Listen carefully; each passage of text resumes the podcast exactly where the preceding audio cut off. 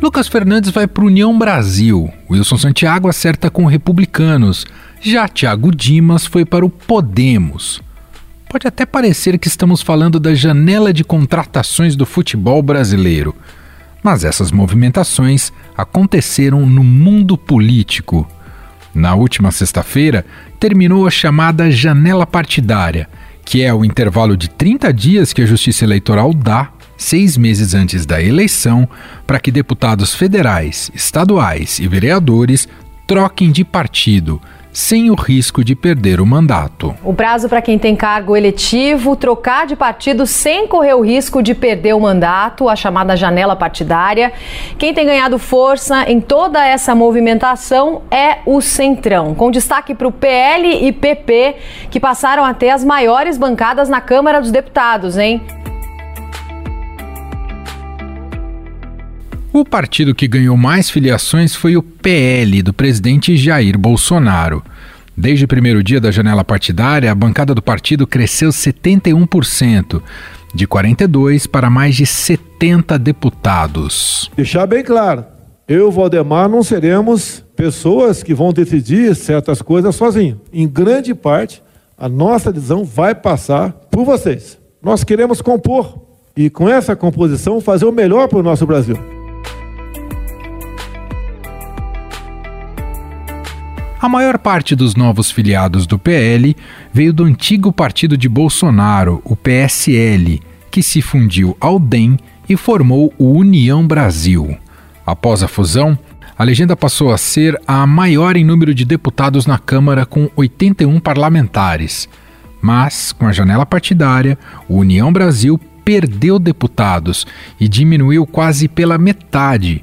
Foram quase 40 baixas. Por que o PL cresceu tanto e União Brasil caiu? Justamente por aquele grupo de mais ou menos 25 deputados federais que eram são deputados federais bolsonaristas que vieram ao PSL com o presidente Jair Bolsonaro e precisavam de uma janela partidária para essa troca de partidos.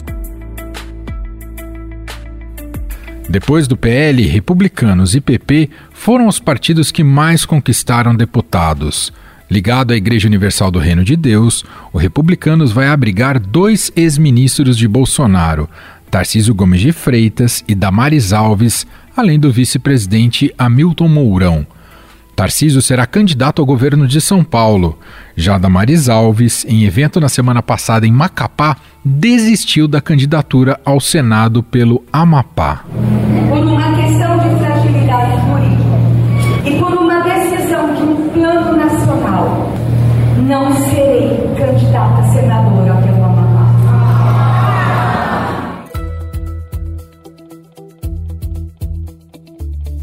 Algumas contratações prometem reforçar partidos e mexer no xadrez eleitoral deste ano. É o caso do ex-presidente da Câmara, Rodrigo Maia, que deixou União Brasil e se filiou ao PSDB. Na semana passada, o ex-juiz Sérgio Moro trocou o Podemos pelo União Brasil, uma decisão que pode ter tirado Moro da corrida presidencial, algo que ele admitiu inicialmente, mas depois passou a negar. Preciso esclarecer a todos que eu não desisti de nada, muito menos de meu sonho de mudar o Brasil. Pelo contrário, Sigo firme na construção de um projeto para o país. Quem também foi para o União Brasil foi o deputado estadual Arthur Duval. Aquele mesmo que fez comentários machistas e sexistas sobre as ucranianas quando visitou a fronteira do país em guerra. Detalhe, hein? Elas olham, cara. Elas olham e vou te dizer, são fáceis, porque elas são pobres. E aqui, cara, é, meu, meu, minha carta do Instagram, né? Cheio de inscritos, funciona demais. Ainda tivemos o ex-governador de São Paulo, Geraldo Alckmin, que trocou o PSDB pelo PSB para ser vice na chapa com Lula na disputa pelo Palácio do Planalto. Não tenho dúvida de que o presidente Lula, se Deus quiser eleito, vai reinserir o Brasil no cenário mundial. Quem está de volta ao cenário político é o ex-deputado Eduardo Cunha, que se filiou ao PTB em São Paulo, onde pretende disputar uma cadeira na Câmara pelo Estado. Em 2016, ele teve seu mandato cassado por quebra de decoro parlamentar e por isso estaria inelegível até 2027. Ele espera reverter o caso. Estou na política como sempre, como cidadão, como ser político, eu sou político. Então eu estou na política. Agora, que poder eu tenho hoje na política? Nenhum, né? De Mais para nada. frente você pretende? Mais para frente, sim, com certeza. Já que fizemos uma analogia com o futebol, o treinador multicampeão Vanderlei Luxemburgo também deve participar do pleito. Ele se filiou ao PSB do Tocantins e tem como projeto disputar uma cadeira no Senado.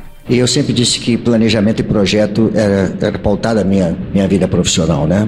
E quando eu comecei a falar isso, inventaram o negócio do projeto, projeto, como é que o pessoal fala aí. E eu não me incomodei porque é, foi uma maneira de divulgar é, a importância que tem é, projeto.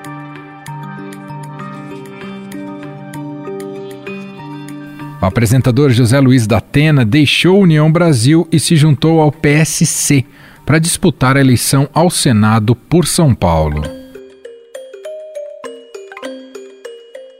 Todas essas migrações partidárias dão um novo tom à Câmara dos Deputados apenas seis meses antes das eleições e podem fortalecer os palanques eleitorais dos principais candidatos à presidência. Com a nova composição, o PL, partido de Bolsonaro, passa a ser a maior bancada da casa. Na sequência vem o PP, que também é da base do presidente, seguido do PT, que se torna o terceiro maior partido da Câmara dos Deputados. O PDT do presidenciável Ciro Gomes, que deve consolidar o terceiro lugar nas pesquisas após a saída do Moro, é apenas a décima bancada, com 22 parlamentares. É por isso que eu trago hoje para vocês, brasileiros, brasileiras, irmãos e irmãs meus, a voz da rebeldia da esperança. Rebeldia e esperança são as duas únicas energias capazes de retirar o nosso Brasil das trevas e da estagnação aonde nos encontramos hoje. Sobre essa nova composição do legislativo e como isso impacta nas eleições de outubro, vamos conversar com o cientista político Bruno Silva, pesquisador do Laboratório de Política e Governo da Unesp Araraquara. Olá, Bruno, seja bem-vindo, tudo bem? Olá, querido Emanuel. Você sabe que é sempre uma alegria sem tamanho poder conversar contigo nesse espaço aqui do podcast, né? Você pode sempre contar comigo, eu estou bem. E você, como estão as coisas por aí? Tudo bem, obrigado, Bruno. Bom, apesar de ser muito comum aqui no Brasil essa troca na janela partidária, né? Os políticos trocando das suas legendas não deixa de ser impressionante o volume né, de políticos que viram a casaca nesses períodos, nessas temporadas de trocas, Bruno. E eu queria te ouvir inicialmente: esse fenômeno é só mais um exemplo de que a conveniência eleitoral está acima de qualquer ideologia, Bruno? Esse é um elemento importante, sim, Emanuel. E eu acho que além da conveniência partidária, eu acho que tem a ver principalmente como nós, como sociedade, em princípio, enxergamos os partidos políticos. Não é à toa que eles aparecem ali como as instituições que menos credibilidade, e eu estou falando credibilidade, mas na realidade as pesquisas apontam confiança, mas são coisas que andam lado a lado, digamos assim, né? Então os partidos são as instituições que menos confiança inspiram nas pessoas, são sempre aquelas que estão em descrédito e, de maneira geral, todas as instituições que guardam uma relação muito forte com a lógica de representação política. Não é de hoje, por exemplo, que a política em si caminha em crise e o pior de tudo, Emanuel, os partidos em tese seriam aquelas instituições que deveriam de fato não só representar o que há de melhor em termos democráticos, mas ter a capacidade também de selecionar de forma que consiga atrair para os seus quadros pessoas importantes, figuras da sociedade é, que fazem a diferença. Alguns conseguem fazer isso, mas nem todos fazem e nem todos fazem com a mesma intensidade. Então eu entendo que esse distanciamento é um dos primeiros fatores que explica a dificuldade dos partidos, porque muitas das vezes você consegue trazer pessoas para dentro das siglas que são pessoas que já têm uma visão muito deturpada acerca da política. E aqueles que às vezes têm bons desejos, têm boas intenções, se afastam da lógica partidária. E eu acho que esse é um dos maiores desafios, aliás, se a gente ampliar essa reflexão sobre os partidos, esse troca-troca da janela partidária que a gente viu recentemente, esse é um dos maiores partidos em termos até de legitimidade dessas instituições no mundo de hoje, porque os partidos já não funcionam como funcionavam antigamente, eles já não cumprem exatamente as mesmas funções e eles já não conseguem ter, digamos assim, Emanuel, um certo purismo ideológico, a ponto de dizer, olha, olha, eu sou um partido trabalhista e vou representar os trabalhadores única e exclusivamente. A sociedade é muito dividida, ela é muito fragmentada, são diversas tendências, são diversos grupos. É, a sociedade se tornou muito mais complexa e os partidos têm essa dificuldade de estabelecer esse diálogo. Então, acho que esse é um ponto, na minha visão, central para pensar de maneira mais ampla esse descrédito dos partidos. E agora, observando de maneira específica o descrédito dos partidos em relação aos políticos, que são, em tese, os principais atores que deveriam legitimar cada vez mais ou se preocupar em fazer com que os partidos mudassem a sua imagem, esses, infelizmente, a maior parte não faz uma leitura partidária da política, né, Emanuel? Uhum. Muito pelo contrário, muitos enxergam seus mandatos de maneira extremamente individualista. O ouvinte que está do outro lado, ele vai rapidamente pensar com a gente e eu acredito que ele vai chegar numa conclusão parecida. Basta a gente observar o nosso sistema eleitoral o sistema eleitoral que elege vereadores, deputados estaduais, deputados federais, que é o sistema proporcional, ele é um sistema desenhado para o partido político. Por quê?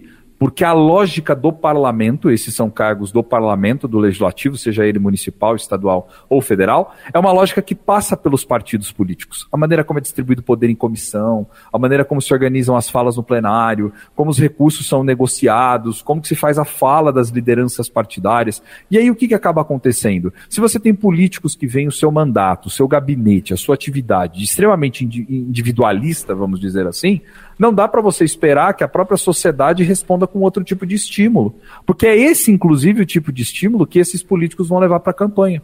Quando uma, uma figura que é deputado federal vai fazer campanha, ele não faz campanha em nome do partido.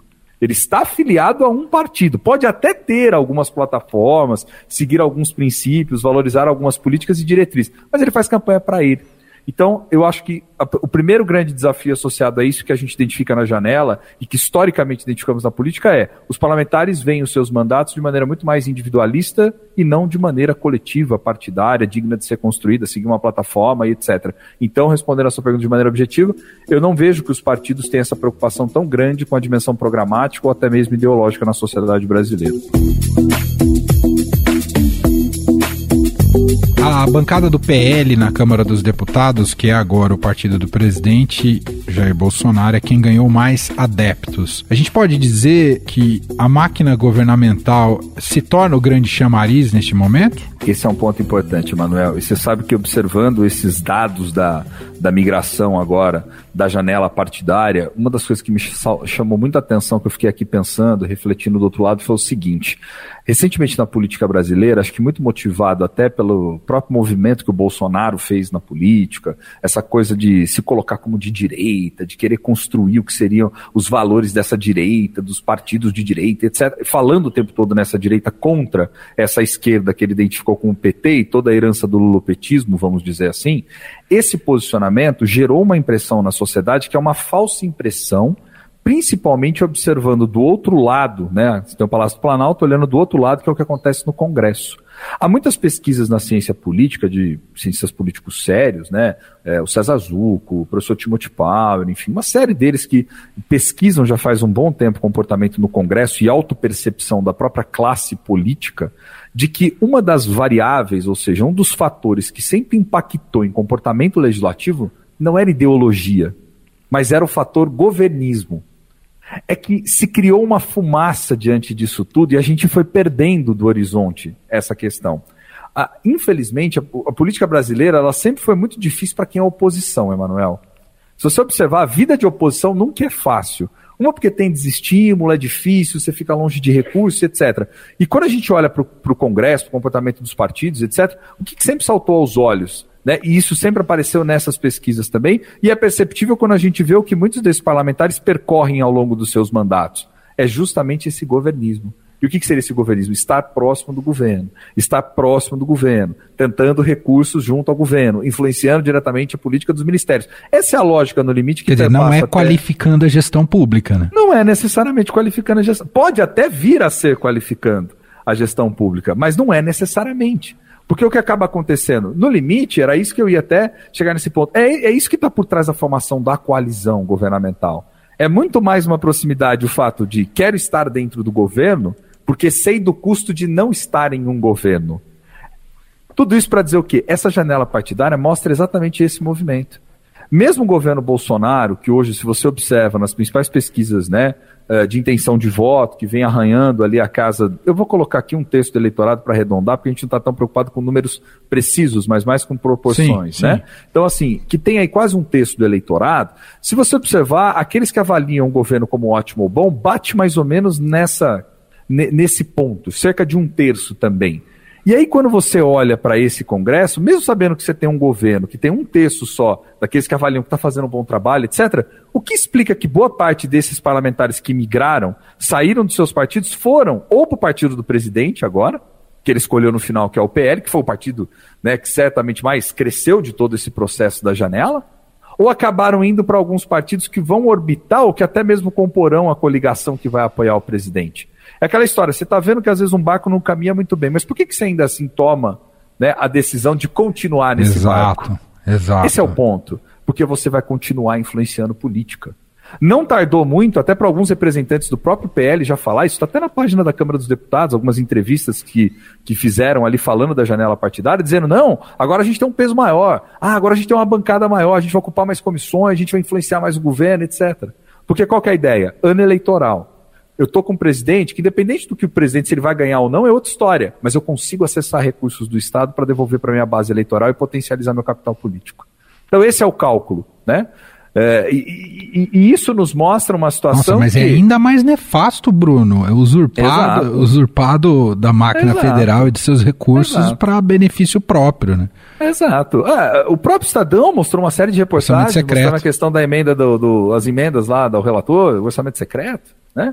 O que, que é aquilo se não tentar capitanear dinheiro público em, em, em proveito? É claro, ninguém está falando aqui que alguém roubou dinheiro, não é isso que nós estamos dizendo. O que nós estamos dizendo é, eles utilizam politicamente de artimanhas para poder fazer com que seja um fortalecimento das suas bases, um fortalecimento, enfim, da sua marca. E perceba, isso se pede no horizonte em termos de projeto. Isso explica também, Bruno, o fato do ex-presidente Lula, que é líder nas pesquisas e tudo aquilo que ele oferece de expectativa de poder, apesar dessa condição, ele não conseguiu atrair mais deputados tanto para a bancada do PT, mesmo para o bloco dos partidos à esquerda que ou centro-esquerda que estão apoiando Lula. O fato dele não ter aumentado, digamos, essa bancada tem relação com isso que você acabou de falar aqui para gente? Tem relação com isso. Se a gente observar, claro, o Congresso sempre foi mais forte naqueles partidos que é, a gente costumou apelidar de centrão, embora eles sejam bem diferentes entre si. Eu não vou ficar entrando muito nessa polêmica. O que você tem ali, o que, que seriam esses partidos do centrão? São partidos que são fortemente controlados por uma liderança nacional. Eu tô falando de um Costa Neto da vida, tô falando de um Kassab da vida. Ciro enfim, Nogueira. É, é isso, né, Ciro Nogueira. Essas pessoas que controlam de fato as siglas e vão gerenciando e que portanto, tornam até mais fácil um processo de entrada ou de negociação para atrair deputados. Diferente de um PT que tem uma estrutura, que tem um trabalho de base que é feito, que tem uma outra forma de organização. Só que no limite, até para responder a sua pergunta de maneira objetiva, Emanuel, por que, que o Lula não está tão preocupado? Porque façamos um exercício de imaginação política aqui. Né? Se terminadas as eleições lá na frente, Lula vence as eleições, Lula sabe que não existe governo puro de esquerda. Ele não é ingênuo. Ele, ele foi presidente duas vezes. Tem alguns segmentos, alguns apoiadores que querem ver um certo purismo ideológico onde não existe. Provavelmente o resultado das eleições, do que está indicando, né, o que a gente está vendo esse padrão de migração, quem cresceu mais, etc., vai mostrar o quê? Que esses partidos do Centrão vão continuar com, fortes dentro do Congresso. E governistas. E, e governistas. E se o Lula quiser governar, vai ter que sentar com eles para negociar. Essa realidade só vai mudar, Emanuel, o dia que as pessoas tiverem maior clareza a respeito da importância do legislativo. É por aí que passa. E não só ter essa clareza, mas se aproximar dos partidos políticos para qualificar a política está dentro desse debate da troca das janelas partidárias e pensando na própria eleição do legislativo, do processo eleitoral do legislativo, os cálculos para cada um dos deputados que buscam reeleição. E eu queria te ouvir, Bruno, que papel terá os puxadores de votos nessa eleição legislativa? A gente tem visto nomes, inclusive grandes que já foram candidatos a presidente buscando uh, vaga de deputado federal. Mas recentemente até o, o ex-juiz e ex-ministro Sérgio Moro. Pois é, né? Que saiu um pouco pequeno, né? Desse Sim. processo todo, diga-se de passagem, né? Mas pensando saiu só em São Paulo, tem uh, Moro, Boulos, Marina Silva, vários nomes presidenciáveis que vão estar tá em busca de uma vaga de deputado federal. Aparentemente, eu acho que não é só o cargo que está em jogo aí, não é, Bruno? Não, não é o cargo, é o crescimento do partido também. Você sabe que tem um fenômeno que é interessante. A gente sabe que um, uma das maiores coisas que a gente sempre assistiu na Câmara dos Deputados é o aumento da fragmentação, ou seja, quantidade de partidos com ao menos um assento ali dentro da casa. As eleições de 2018, para a gente ter uma ideia, e o ouvinte também acompanhar a nossa linha de raciocínio, a gente tinha 30 partidos representados. Só que nós estamos dentro ainda daquela legislação que foi aprovada lá atrás, naquele pacote de reforma eleitoral, ainda quando o Cunha estava como presidente da Câmara, que trouxe como um dos principais efeitos uma perspectiva de diminuição da quantidade de partidos representados. Em alguma medida, como os partidos têm que atingir a cláusula e etc., e agora já não existem mais a possibilidade de coligações eleitorais, nós tivemos vários processos de incorporação ou fusões de partidos. É o caso, por exemplo, do União Brasil. É o caso lá atrás de siglas como PRP, que acabou sendo englobado em outra sigla, né, o Partido Pátria Livre, que acabou entrando no PCdoB. Ou seja, esses partidos foram percebendo que eles não teriam condições de, em quatro anos, conseguir formar quadros ou se estruturar a ponto de crescer e atingir justamente a cláusula de barreira. Então o que eles vieram fazendo? Vieram fazendo essas incorporações, fusões. Em resumo, o resumo da ópera qual é? Se lá atrás, na data da posse, em 2019, nós tínhamos 30 partidos, hoje nós temos 23 partidos na Câmara, ou seja, 7 já saíram de jogo. Isso quer dizer que você tem menos partidos. Mas o que, que você tem do outro lado? Você tem esses partidos disputando figuras importantes para ajudar na votação. Porque cai naquela primeira questão que a gente falou, Emanuel. Se o partido não tem capacidade de se identificar diretamente com as pessoas a ponto de construir um programa e atrair as pessoas para um programa, ele vai ter que usar com o quê? Com a própria regra do jogo ao seu favor. Então você escolhe uma figura importante de voto. Reforça o personalismo. figura Exato, reforça o personalismo. Para que essa figura possa apoiar diretamente, alavancar a votação do partido, para que ele tenha uma bancada né, significativa. O União Brasil é que é interessante nesse movimento. Por quê? Porque o União Brasil, quando fez o processo de fusão, que veio do PSL mais o DEM, tinha a maior bancada até então da Câmara dos Deputados. Já mingou. A hora que a gente observar tudo bonitinho o desenho de agora em diante, como ficou na Câmara, mingou. Já não é mais a força maior. O desafio do União Brasil, eu dizia lá atrás, ah, o maior partido, a maior bancada é maior. O desafio é ver se esses caras vão continuar sendo os maiores, né? Esse movimento de trazer o Moro é nitidamente um movimento para você fazer o quê? Tem uma figura que, em tese, não vai vencer uma eleição majoritária como presidência, porque já ficou óbvio nas pesquisas de intenção, não tinha condição de fazer esse tipo de crescimento, mas a gente pode se aproveitar de uma votação significativa e aumentar a nossa bancada no lugar onde está em disputa 70 cadeiras, como é o caso de São Paulo. Se eles fazem, sei lá, 10 cadeiras, numa, numa hipótese dessa, estou chutando aqui, olha a votação, olha a importância que você não deu quanto a isso, né? Então é, é, é esse cálculo que está por trás, é conhecer o sistema e jogar com os fatores que você tem ao seu favor. O parlamentar médio, quando eu falo médio, é esse que não tem esse potencial eleitoral de ter uma votação expressiva. Mas eu vi que muitos trocaram de partidos pensando nisso. Que partido é melhor para eu conseguir ser eleito? Eu vi um que trocou duas vezes de partido, porque o primeiro partido para qual ele foi, ele falou: Eita, esse aqui tem muito puxador de voto, eu não vou conseguir a minha carteira. Foi pro outro. Foi pro outro. Se não me engano, ele ia pro PL, percebeu que o PL já tinha muito puxador de voto, falou: Não, vou para outro. E agora ele tá no PP. Até porque o PL, agora, com o presidente Bolsonaro apoiando, a maior parte dos deputados bolsonaristas estavam lá atrás, no próprio União Brasil, porque o União Brasil foi o que mais perdeu também. Porque no momento da fusão ainda manteve parte dos políticos. Depois, agora que abriu, porque eles esperaram a janela. Agora que chegou a janela, a galera deu linha na pipa e foi pro PL, né? Tanto é que o PL agora se, se tornou a maior bancada Sim. da Câmara dos Deputados. Então, o que acontece nesse caso, Emanuel, é o que a gente sempre costuma falar: você tem dois efeitos. O puxador ele é estratégico, mas é também estratégico para o partido você pegar aqueles candidatos que são os empurradores de voto que a galera que você sabe que na lista não vai ter muita condição, mas às vezes está presente em determinadas regiões, determinados lugares, onde um nome não chegaria, mas o nome daquela figura é estratégico para ajudar e a empurrar. E é lógico, o partido promete alguma coisa depois para essa pessoa, Entendi. um cargo de assessoria, algo Entendi. nesse sentido. Então, isso é também estratégico. O difícil foi o que você colocou. São essa, é essa galera que sabe que tem condições eleitorais, mas que vai ter que fazer uma campanha significativa a ponto de ficar num lugar um pouco melhor do que aquele que está atrás de você. A disputa de sistema proporcional é essa, e o cálculo é sempre complicado por conta disso, porque envolve uma, uma disputa intrapartidária, dentro do partido, saber quem vai ter acesso aos, aos melhores financiamentos, quem vai fazer dobradinha de santinho com quem, que vai contar com o apoio de quem estiver na disputa do executivo, e a galera que ajuda a empurrar o voto que está lá na base no Brasil profundo. Por fim, já que a gente está falando muito aqui de eleição legislativa e composição de Câmara, as federações partidárias, Bruno, queria te ouvir, a gente está ainda nesse processo de negociação, elas tendem a melhorar o nosso sistema político? Eu não vejo que necessariamente elas tendem a melhorar o nosso sistema político, viu, Emanuel? É aquilo que certa vez nós conversamos, e eu digo assim, ó, as federações partidárias, elas são, na verdade, um passo importante, porque elas não chegam a ser um casamento, como é o caso de uma fusão, mas elas são um namoro sério e com consequências, esses partidos. Né? noivado. Né? É, é um noivado, né? Ou seja, você tem ali uma condição onde você precisa estar caminhando quatro anos para você não perder recursos que são valorizados, como por exemplo o fundo de acesso a financiamento de campanha. Mas eu penso que elas não melhoram necessariamente. Elas podem, na verdade, talvez depois facilitar um processo de integração, de, um, de fusão de um partido com o outro, uma vez que você talvez conheça melhor, estabeleça melhor, e se não der certo, você desfaz. Do ponto de vista democrático, o que, que eu penso que seria o desejável? Fortalecer de maneira geral os partidos políticos, sem muito penduricalhos e sem muitas invenções, vamos dizer assim. O fortalecimento dos partidos seria interessante. O que, que eu entendo por fortalecimento? Primeiro, ter maior clareza a respeito de uso de recursos que ainda infelizmente são muito intransparentes esses gastos. E segundo, os partidos pensarem cada vez mais em estratégias inovadoras, Emanuel, para atrair as pessoas para dentro dos quadros políticos. É o que eu sempre falo.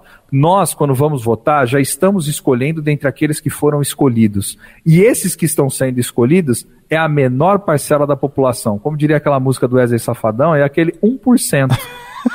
Por que, que é 1%? Porque se você considerar a quantidade de pessoas que estão vinculadas a partidos no Brasil, salvo engano da minha parte, acho que dá 1% do eleitorado, ou se, se, se não der, chega próximo disso, né? É muito pouco também do ponto de vista para do processo eleitoral para o presidente Jair Bolsonaro, esse aumento de bancada reforça muito seu, sua campanha eleitoral também, né, Bruno? Sim, sim. Esse é um movimento interessante que a gente tem que observar. Ao contrário do que muitos têm dito, principalmente os apoiadores de Lula, ah, já ganhou, sabe, aquele clima das pesquisas sim. ainda está longe, ainda muita água vai rolar embaixo da ponte, né? O presidente está muito desgastado, veio desgastado por conta da maneira, diga-se de passagem, muitos dos problemas que ele mesmo criou, né? Ataque às instituições, enfim, relativização da pandemia, uma série de fatores que ele mesmo veio criando no exercício da gestão. Mas, Emanuel, a gente tem que olhar aqui num país que, primeiro, você tem esse elemento do governismo que nós falamos que é muito forte, esses parlamentares também vão fazer campanha para o presidente. E isso, querendo ou não, ajuda nos redutos eleitorais. E, por outro lado, você tem o próprio presidente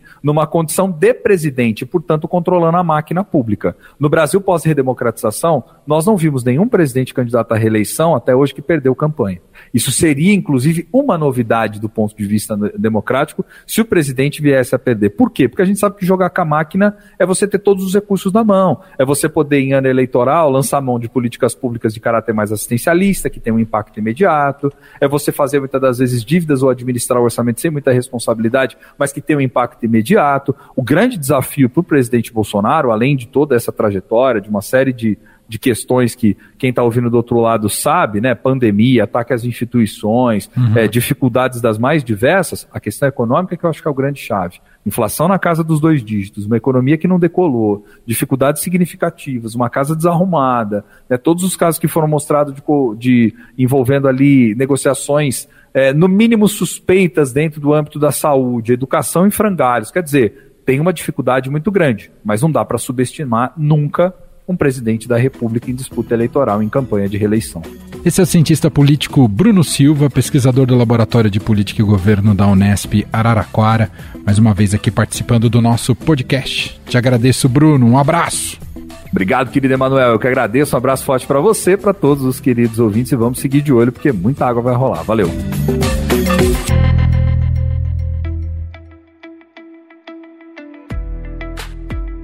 E este foi o Estadão Notícias de hoje, segunda-feira, dia 4 de abril de 2022.